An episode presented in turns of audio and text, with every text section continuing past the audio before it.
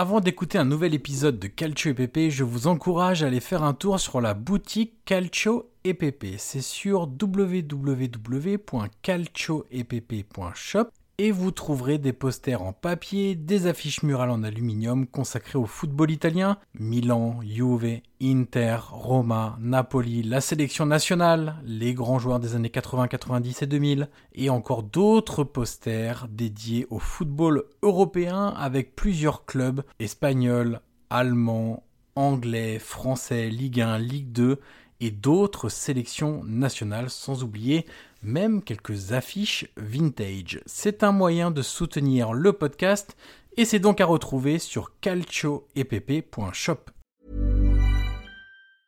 Hiring for your small business? If you're not looking for professionals on LinkedIn, you're looking in the wrong place. That's like looking for your car keys in a fish tank. LinkedIn helps you hire professionals you can't find anywhere else, even those who aren't actively searching for a new job but might be open to the perfect role. In a given month, over 70% of LinkedIn users don't even visit other leading job sites. So start looking in the right place. With LinkedIn, you can hire professionals like a professional. Post your free job on linkedin.com slash achieve today.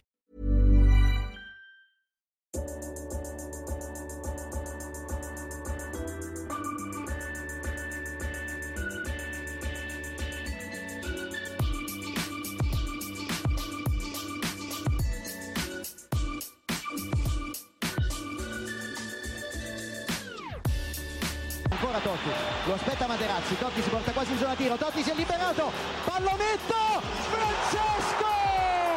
Totti! Un gol pazzesco, pazzesco per il 2-0.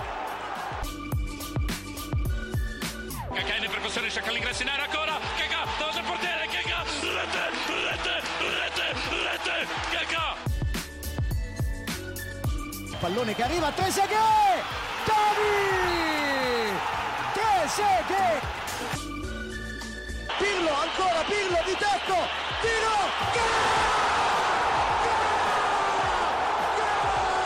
Grosso, grosso, gol di grosso! Prova a girarsi Icardi, destro secco, rete, rete, proprio lui, il capitano, fa esplodere San Siro. Avanti Cavani, avanti Matador, avanti Matador, sei tutti noi Matador, ci prova con il rete, si gonfia la rete, si gonfia la rete, si gonfia la rete, Matador.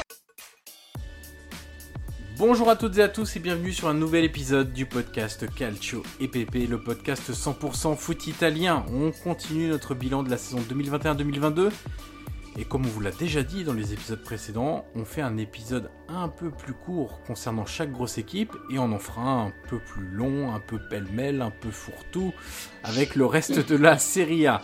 Je suis évidemment toujours en compagnie de Guillaume Meyer-Pacini. Salut Guillaume. Salut Johan, bonjour à toutes, bonjour à tous. Bon Guillaume, on a fait les deux clubs milanais. Maintenant, Oui. place au soleil, place au sud, en Campanie, et on s'intéresse évidemment au Napoli. Je rappelle un petit peu l'organisation de ce podcast. L'évaluation globale de la saison, par rapport aux attentes, par rapport au contenu des matchs, donc le jeu, par rapport euh, à la performance collective, l'impact de l'entraîneur, etc. Ensuite, on fait le joueur de la saison. Oui, On fait la recrue de la saison, qui peuvent être parfois, mais pas toujours, le même joueur. Et puis on termine par la petite note, Guillaume. Euh, le, le la fameuse gel. Exactement, si cher à nos amis italiens. Le moment le plus attendu, trois heures après le match, deux heures après le match. Absolument se jeter sur ça pour Et par voir- les joueurs aussi. Oh bah, Par les euh, joueurs notamment par les joueurs, Ouais, notamment ouais, par les sont joueurs. toujours très attentifs quand même aux, notes que les journalistes les- leur décernent. C'est clair. Alors Guillaume, on commence par l'évaluation globale de la saison. On ne change pas une organisation qui gagne. L'objectif du début de saison pour le Napoli, c'était de terminer dans les quatre premiers Oui. et retrouver enfin la Ligue des Champions. Enfin, enfin, la Ligue des Champions après deux saisons d'absence, Guillaume. Exact, exact, euh, avec, euh, avec la formation de Spalletti. Alors Spalletti, qu'on aime ou qu'on n'aime pas, et, et on va en parler tous les deux, Johan, euh, c'est comme une garantie de top 4 généralement, parce que c'est par exemple un, un entraîneur qui a ramené aussi l'Inter en, en Ligue des Champions. Donc voilà, l'objectif de, de, début de saison pardon, pour le Napoli, c'était le top 4, la C1. Après, on va voir au fur et à mesure des semaines, des journées et même du début de saison. Euh, bah, le Napoli s'est un peu pris au jeu hein, de viser un peu plus haut. Ce qui a un peu déçu les attentes. On va pas spoiler la suite. Mais en tout cas, voilà. L'objectif euh, en interne était vraiment ramener le club en Ligue des Champions. Bon, et puis, euh, on peut déjà le dire, hein, objectif atteint, Guillaume. Objectif atteint. Objectif eh atteint parce qu'il termine en plus sur le podium. Donc ça reste. Il y a un moment quand même, tu, tu dans la saison où, où la Juve était pas loin, pas loin du tout même. En tout cas, le Napoli, même dans les moments les plus compliqués, a su euh, voilà, garder cette troisième place qui, alors certes, hein, au niveau comptable, ne change pas grand-chose, c'est toujours en C1, il n'y a pas de préliminaire, on le rappelle en Italie, mais voilà, le fait de terminer sur le podium aussi pour, euh, pour Napoli, pour Spalletti et pour les supporters, c'est évidemment, c'est pas un trophée, la déception est probablement encore là, mais en tout cas, voilà, pour les joueurs du moins, c'est important de terminer cette belle saison euh, sur le podium derrière les deux clubs du, de Milan qui n'ont rien lâché jusqu'au bout. Comme pour les autres bilans, euh, donc du Milan et de l'Inter que l'on a déjà fait, on regarde rapidement du côté des autres compétitions. Et si on a dit objectif atteint pour la Serie A, Guillaume pour le reste, très décevant. Euh, élimination au premier tour de la Coupe d'Italie euh, contre la Fiorentina. et puis c'est pas une petite élimination, hein, c'est une claque. 5-2 à domicile. Et alors ce qui a encore le plus de mal à passer pour moi, c'est l'élimination en barrage de l'Europa League. Alors, élimination en barrage parce que euh, ils ont terminé deuxième de phase de groupe et c'est là où c'est pas tant l'élimination contre le Barça en, barrage, même si honnêtement euh, c'était pas un grand Barça, on l'a vu au tour d'après, et il y avait carrément la place de, plus bousculer ce Barça-là. Euh, en phase de groupe, c'est là où moi où j'étais le plus déçu parce que tu es dans un groupe déjà avec Leicester, le Spartak et le Legia Varsovie. Bon, sur le papier, ça vaut ce que ça vaut, c'est comme un groupe abordable et tu passes pas, enfin tu passes seulement deuxième qui t'emmène vers les barrages parce que tu ne termines pas premier parce que tu fais un 0 sur 6 contre le Spartak. As pensé quoi toi cette défaite contre le Barça? Est-ce que tu t'y attendais ou est-ce que euh, parce qu'on rappelle quand même que le Barça à l'époque parce que tu vois moi évidemment que la, défaite au retour éclatante mais tu vois, je m'attendais quand même à autre chose. Alors même si c'était même si c'est évidemment le Barça de Xavi, qu'il était en reprise, qu'on voyait que ça allait mieux euh, après une première partie de saison compliquée sous, sous Coman. C'est vrai que Napoli-Barça, tu vois, avec l'euphorie, avec l'ambiance, avec, euh, avec la saison que faisait Naples, moi, je m'attendais quand même à autre chose, euh, même au niveau, comment dire, pas de l'envie, tu vois, mais de ce que dégageait ce groupe-là. Je pensais vraiment que le Napoli pouvait le faire. Mais tu pensais peut-être aussi. Est-ce que tu pensais à, à, un peu plus de maturité? Parce que moi j'ai trouvé qu'ils ont été très naïfs. Tu te souviens, euh, je me rappelle plus si c'est le premier ou le deuxième but qui est sur euh, une transition après un corner euh, totalement raté joué par le Napoli et ils se font contrer. Je crois que c'est le premier. Hein, le, il me semble que c'est le premier but de Jordi Alba où ils se font avoir mais comme des débutants en fait. Ouais, c'est ça. Et, ça m'avait extrêmement déçu. Et c'est vrai que tu prends deux buts dans le premier quart d'heure. Après, je vais pas dire que le match est terminé parce que finalement Insigne avait réduit euh, assez rapidement l'écart sur penalty. Mais tu t'es mis dans une position euh, très très délicate. Et, c'est vrai que sincèrement, je m'attendais à autre chose. Bah, Vraiment. Ouais. Ouais, parce que c'est vrai que le score, quand tu le vois comme ça, évidemment, est éclatant. Mais c'est vrai que même, on va dire, dans. C'était vraiment un match qui est très attendu à Naples. On sait qu'il y a eu aussi des problèmes ces saisons avec la billetterie, avec les, les, supporters qui se plaignaient parfois aussi de, par rapport au ça. Il y a eu quand même pas mal de, conflits entre la direction et, les supporters. Comme depuis un moment, malheureusement. Exactement. Mais c'est vrai que tu vois, ce match contre le Barça, j'ai l'impression vraiment où tout le monde s'est dit bon, allez, on fait bloc et on va le faire. Parce qu'en plus, voilà, il y avait évidemment cette symbolique euh, autour du Barça, avec Maradona, voilà, il y a plein de choses. Et vraiment, euh, et je me souviens aussi avant, avant le match où, Spalletti euh, avait. Euh, alors, ça, ça, peut être aussi un problème, on en parlera, mais où il avait vraiment tu sais, harangué les foules. Euh, et moi, je me souviens quand Chelotti a toujours dit que quand tu haranguais trop les foules ou que tu mettais trop d'enjeux, trop de trop d'envie, parfois tu, bah, tu dépassais un peu les, limites et les lignes. Et c'est vrai que l'équipe partait dans tous les sens. Là, contre le Barça, j'ai vu une équipe vraiment, comme tu disais, qui n'était pas mature et, qui s'est fait avoir sur des choses où habituellement elle se serait pas fait avoir. Donc c'est vraiment pour moi l'une des seules fois où cette saison le Napoli m'a déçu au-delà de la fin. Euh, mais c'est vraiment le, ce match contre le Barça m'avait vraiment mis une claque parce que je m'attendais à mieux et je pensais vraiment que ce Napoli-là pouvait le faire, surtout après l'aller évidemment. Et c'est pour moi, on va dire une partie près de la saison où euh, voilà, c'est vrai qu'à partir de là, j'ai eu des doutes quand même sur la capacité du Napoli à aller même au bout, euh, au bout du Scudetto. C'est vrai, et euh, ce, ce, ce match-là a été effectivement très difficile à, à digérer. Métabolique, ouais, métabolique. Ouais, c'est et c'est bien le premier but en transition marqué par, euh, par le Barça, euh, où au départ c'est une action en faveur du, du, du Napoli. On revient en, en, Serie A, on va parler un petit peu du jeu. On connaît hein, les équipes de, de Spalletti, on l'a vu à l'Inter, on l'a vu à la Roma, on l'a même vu à l'Udinese, et moi je me souviens avoir vu aussi des matchs de son Zénith à l'époque en Russie. Euh, on savait qu'on aurait une équipe qui aurait beaucoup le ballon parce que euh, Spalletti adore ça et que c'est un des premiers trucs qu'il amène dans son équipe. C'est d'ailleurs la possession la plus élevée de Serie A cette saison, 59% du, du temps. Euh, c'est une équipe qui quand même avait beaucoup de petits gabarits, euh, doués dans les petits espaces. Alors au milieu de terrain, Lobotka en deuxième partie de saison, parce que souvenons-nous quand même que s'il termine très fort, eh bien, en première partie de saison, c'est pas lui qui était titulaire. Non. Euh, sur la ligne d'attaque, euh, quand tu avais d'aligner, alors c'était rare qu'ils soient tous alignés en même temps, mais Insigne, Lozano, Politano ou Insigne, Lozano, Mertens par exemple, tu avais quand même des petits gabarits ou qui sont très à l'aise dans les petits espaces, qui sont assez difficiles à, à lire dans leur, dans leur déplacement et dans leur palette technique de feinte, de, de dribble, etc. Euh, donc on a eu globalement un, un jeu de, de, qualité, je, je pense que tu es d'accord avec moi Guillaume, ouais. un jeu presque plus euh, espagnol de l'époque que euh, finalement ce qu'on voit beaucoup actuellement de contre-pressing, etc. à, à l'échelle européenne.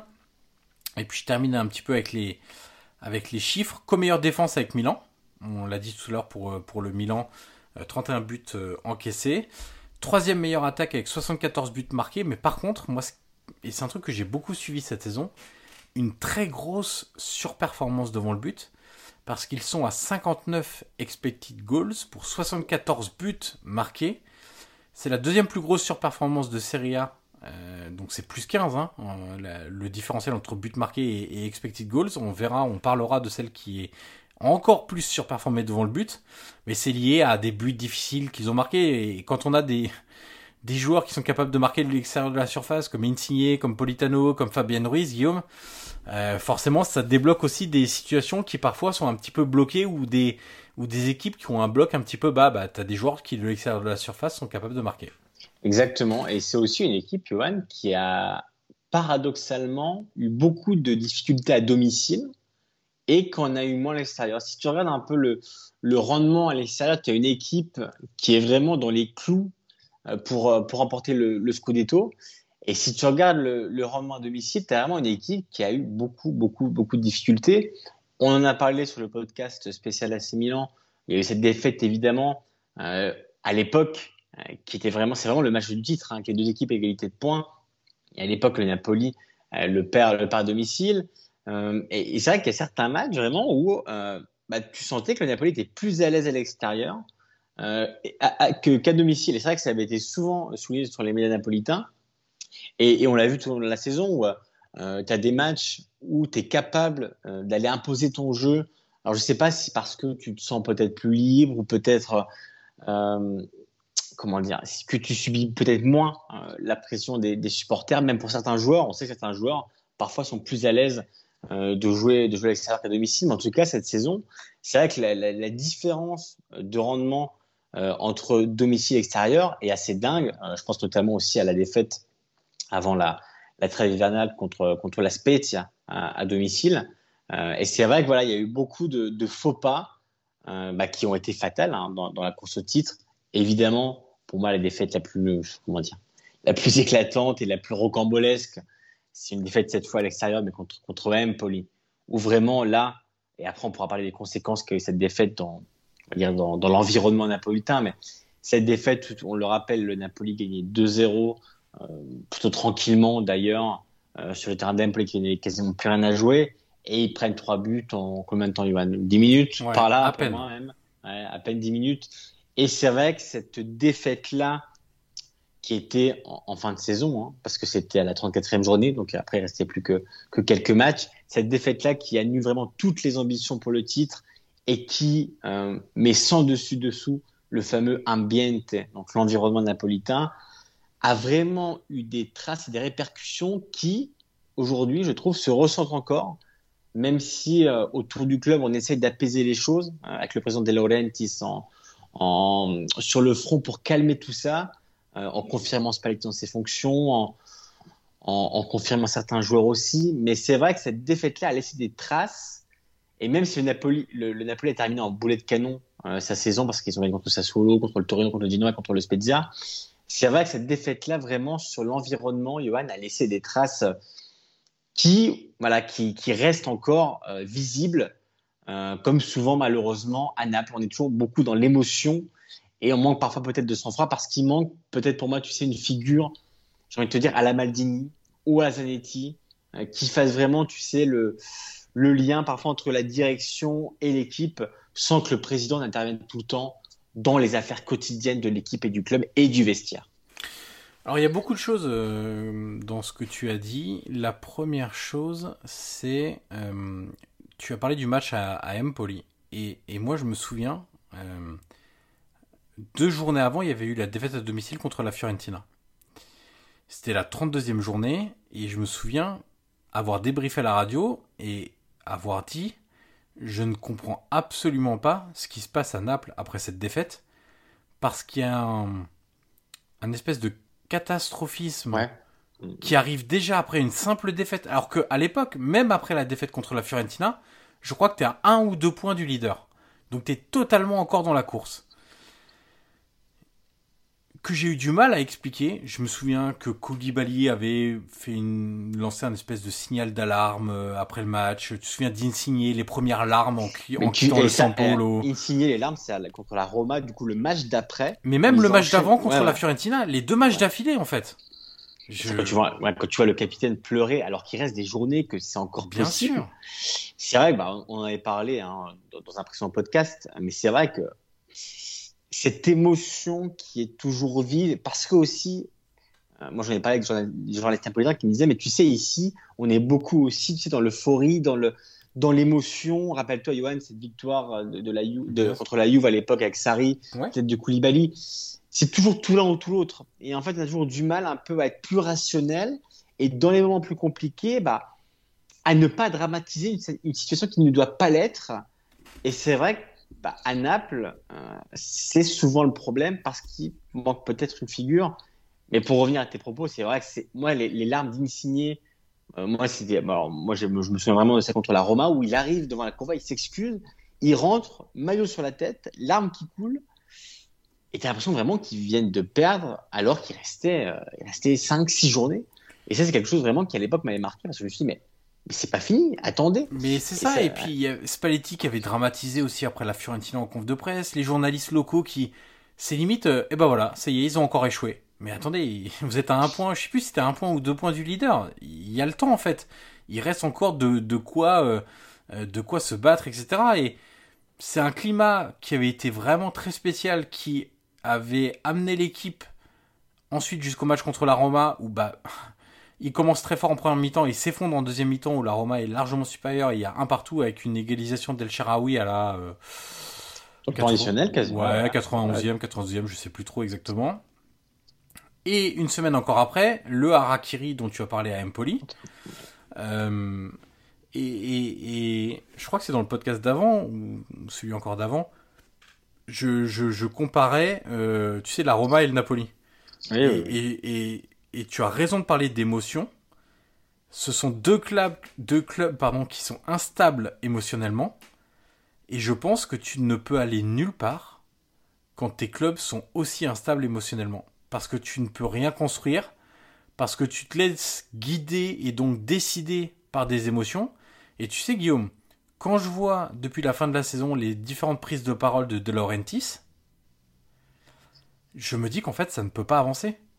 Parce que tu es quand même sur une. On va donner la note tout à l'heure, mais on est quand même sur une très bonne saison du Napoli. Bien sûr. enfin en championnat, en, Europa League, moi je suis déçu, et même la Coupe d'Italie, je suis un peu déçu, mais en championnat, tu as atteint l'objectif. L'objectif, c'était quoi? 4 premiers, tu finis troisième. Bon, l'objectif, il est atteint. Les différentes prises de parole de De Laurentiis, un coup c'est sur Spalletti, un coup c'est sur les joueurs. Euh, que tu aies des difficultés à prolonger certains joueurs, ok. Euh, mais là encore, tu en fais une histoire d'émotion. C'est-à-dire que tu joues sur la corde sensible avec des Koulibaly, avec des Mertens, euh, en disant oui, bah si euh, si euh, on verra si euh, il prise de parole ces derniers jours, on verra si ils, sont plus, oui, ils, sont plus intéressés par l'argent que par ce qu'on peut construire à Naples, l'état d'esprit qu'on trouve à Naples, l'environnement à Naples, etc.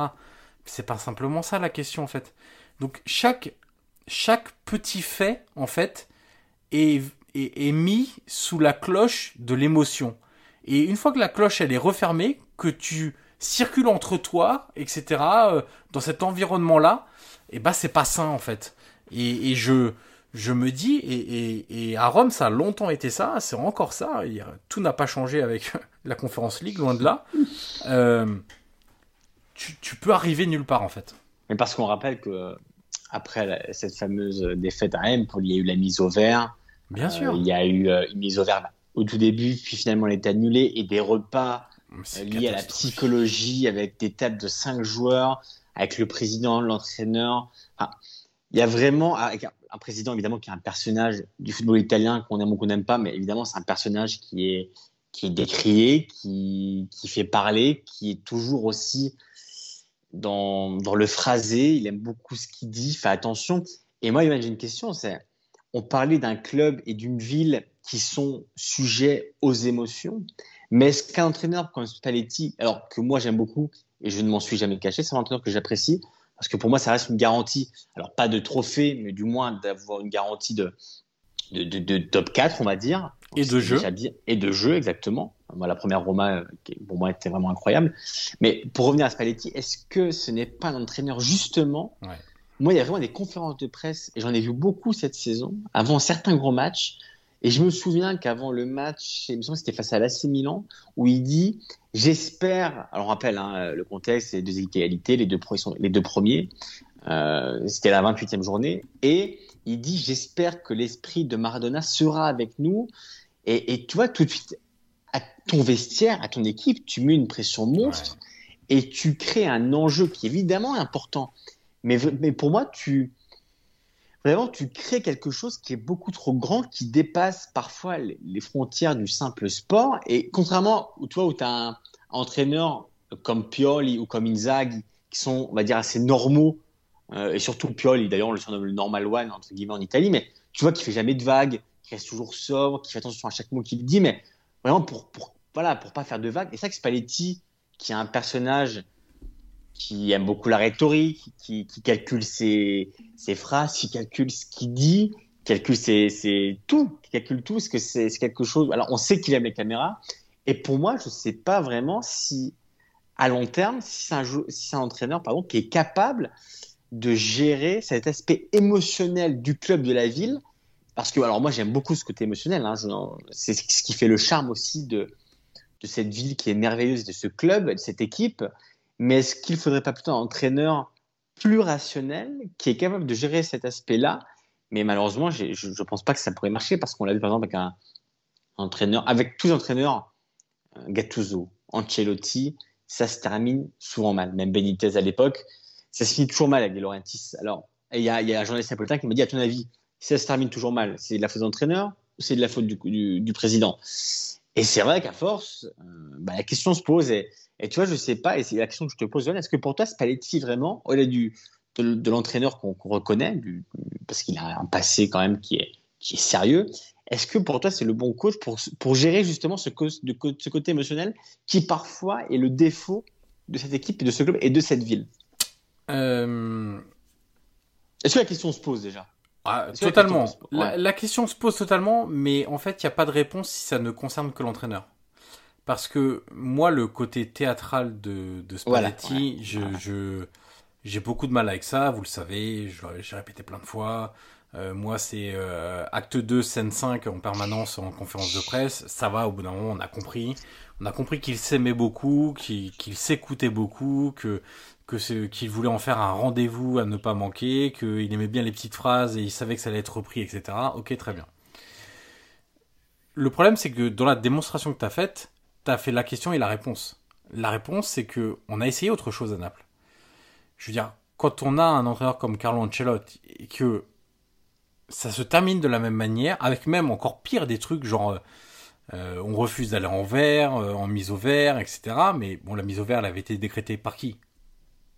Par le président. On en revient toujours un petit peu au même point.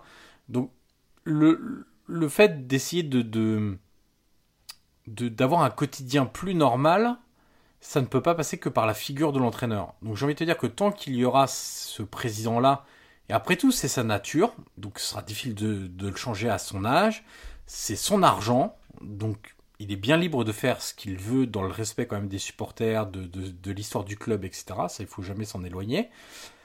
Mais je ne vois pas trop d'issue en fait à cette problématique-là, à cette équation. Parce que parce qu'on a mis des Benitez, des, des, des Ancelotti qui sont plus froids, des Gattuso aussi.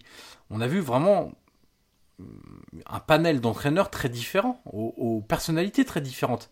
Et finalement, un Maurizio Sarri aussi. Donc finalement, rien n'a vraiment changé.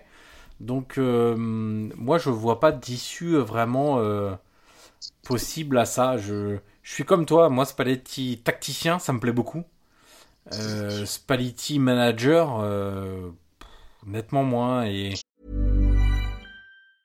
I'm Sandra and I'm just the professional your small business was looking for, but you didn't hire me because you didn't use LinkedIn Jobs. LinkedIn has professionals you can't find anywhere else, including those who aren't actively looking for a new job but might be open to the perfect role, like me.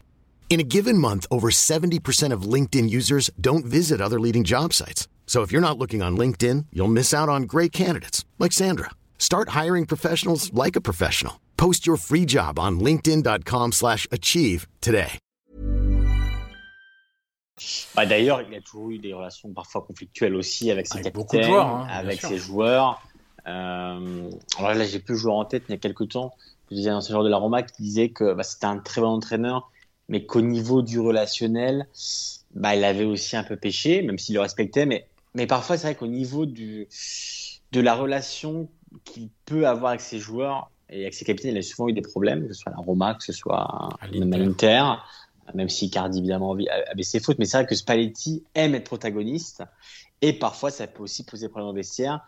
Et, moi je trouve vraiment dans ses déclarations, parfois il, met trop de pression et euh, tu sais, en italien, il y a ce verbe caricare, c'est-à-dire motiver les troupes. Et, et, pour moi, des fois, il est trop dans l'excès. Et on va dire qu'il fait d'un un match à enjeu un match vraiment quasiment vital pour la suite, pour le club, pour l'équipe, alors que des fois, il suffit de désamorcer un peu la pression, la bombe, pour que ton équipe retrouve de la sérénité, justement, et pour qu'elle aborde le match de manière très tranquille. Regarde la Milan dans les derniers, de la dernière phase de la saison, avec des gros matchs, et ils les ont quand même maîtrisés un par un, sans jamais s'affoler. Euh, et c'est vrai que parfois, Naples, bah, j'ai pas retrouvé ce calme que peut inculquer l'entraîneur. Et pour moi, c'est parfois ce qui manque à cette équipe, et on va le dire, qui est sujet euh, aux émotions. Mais, mais tu sais, euh, Guillaume, tu as, raison d'insister sur le discours, etc. Mais entre motivé et apeuré, la frontière, elle est un peu mince, hein, en fait. Euh, motivé, c'est bien, mais quand tu surmotives, tu pousses les gens à se rendre compte du moment qu'ils sont en train de vivre ou qu'ils vont vivre. Et parfois, ça, ça peut inhiber, ça peut apeurer.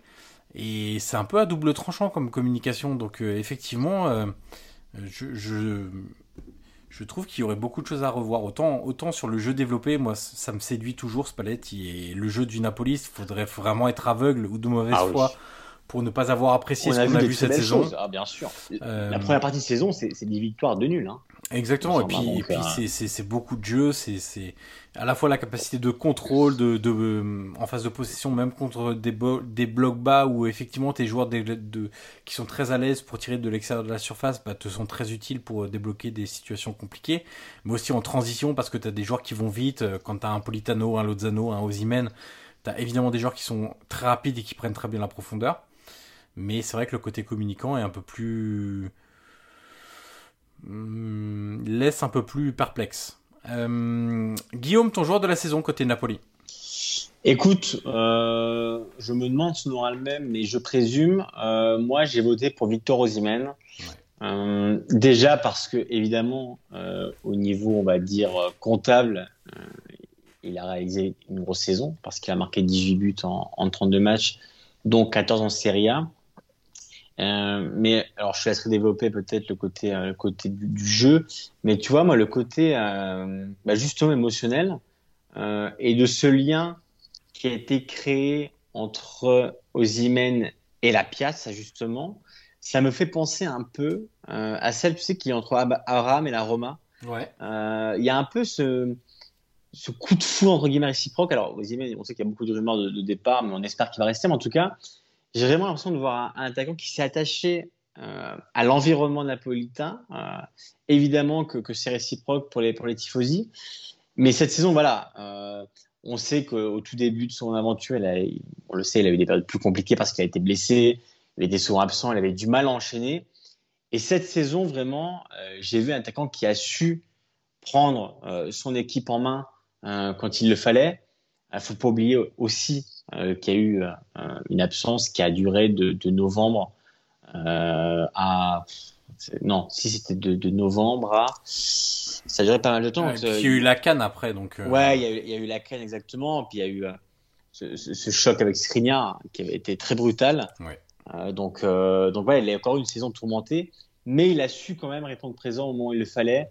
il a marqué des buts très importants dans, dans la saison et c'est un joueur vraiment qui pour moi, cette saison est vraiment devenu un leader des siens. Et c'est pour ça que je trouverais dommage de le voir partir maintenant parce que j'ai l'impression qu'il a su euh, trouver sa place dans, le club, dans l'équipe. Et c'est un joueur en plus qui est capable de marquer de toutes les façons possibles. Moi, c'est un truc qui me bluffe de la tête, du droit, du gauche. C'est vraiment un joueur qui a une palette, un attaquant, un buteur, qui a une palette assez vaste. Évidemment, on connaît sa vitesse, on connaît ses dribbles, on connaît sa finition. Mais voilà, cette saison vraiment, avec justement le jeu prôné par Spalletti, euh, je l'ai vraiment euh, bien aimé dans le, dans le, dans le rôle de, terminal offensif, même si pour moi il est un peu plus parce qu'il est capable aussi de, de varier son jeu en fonction de l'adversaire, que ce soit le pivot, que ce soit la profondeur. C'est vraiment une épine dans le pied de chaque défense quand, tu l'as en face de toi. Je, je, souscris en tout point à ce que tu as dit. La seule, euh, alors je l'ai aussi en jour de la saison évidemment, euh, mais tu vois, moi il n'a pas émergé ultra naturellement. Euh, parce que moi j'ai un problème encore avec lui, c'est qu'il a quasiment raté un, tiers du championnat. Et la saison dernière, tu fais 24 matchs, là t'en fais 27, fait quand même que 51 matchs en deux saisons. C'est le 12e temps de jeu de l'effectif en Serie A cette saison. Euh, C'est-à-dire quand même qu'il y a un 11 sans lui. Euh, il y a 14 buts et effectivement il est redoutable, notamment sur jeu aérien. Cette saison, je trouve qu'il a énormément progressé. Et dans ce que tu disais, Guillaume, euh, tu sais, le côté euh, personnalité, euh, ouais, très bien adapté, etc. Mais, mais tu sais, quand on a pris l'exemple de Spalletti motivé, moi je suis pas certain que surmotiver un mec comme Ozymen, ça soit productif, parce que je le vois extrêmement nerveux sur beaucoup de matchs. Mais c'est de la nervosité parce qu'il veut bien faire. Mais le problème, c'est que la nervosité, bah, ça, crée des. une humeur générale qui peut lui être reproché par des coéquipiers, parce qu'il hurle souvent après ses coéquipiers, il lève les bras, il est pas content, etc., etc. Et deuxième chose, ça lui fait perdre en concentration euh, sur les phases d'attaque, et il rate encore des trucs qu'il ne devrait pas rater. C'est un attaquant qui est très sujet aux émotions. Exactement. Je, je, et, ben, et justement, moi, tu vois, je m'étais noté dans, dans, un petit point, doit gagner en calme et en sérénité. C'est vraiment quelque chose qui, pour moi, euh, peut être rédhibitoire au plus haut niveau, en fait. Euh... Même avec les arbitres, hein, où parfois bien il a sûr. du mal aussi. Bien sûr. Et voilà, je je l'ai mis comme toi. Je peux pas dire qu'il est émergé ultra naturellement dans ma décision, comme dans d'autres clubs qu'on qu a déjà fait ou qu'on va faire par la suite.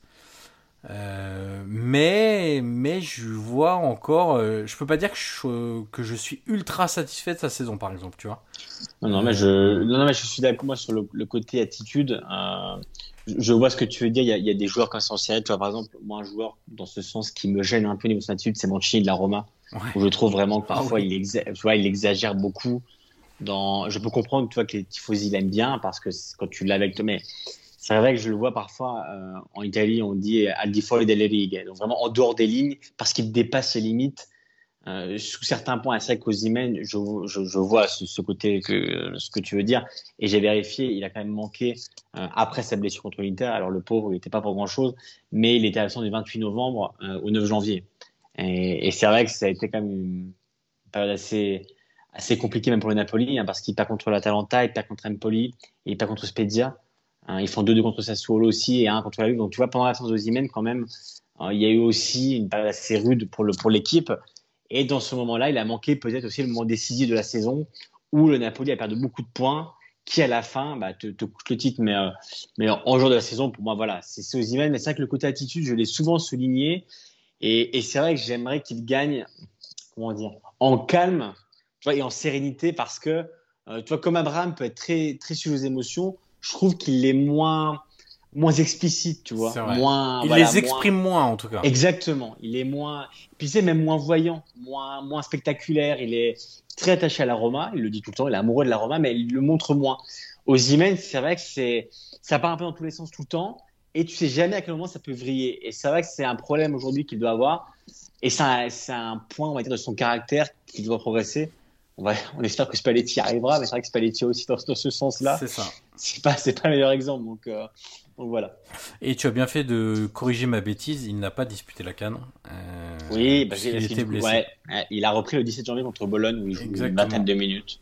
Et t'as recru la saison, Yovan, du coup, Eh bien, moi, j'ai mis Zambo Anguissa. Oui. Euh... Déjà, parce qu'il n'y a pas eu de recrues.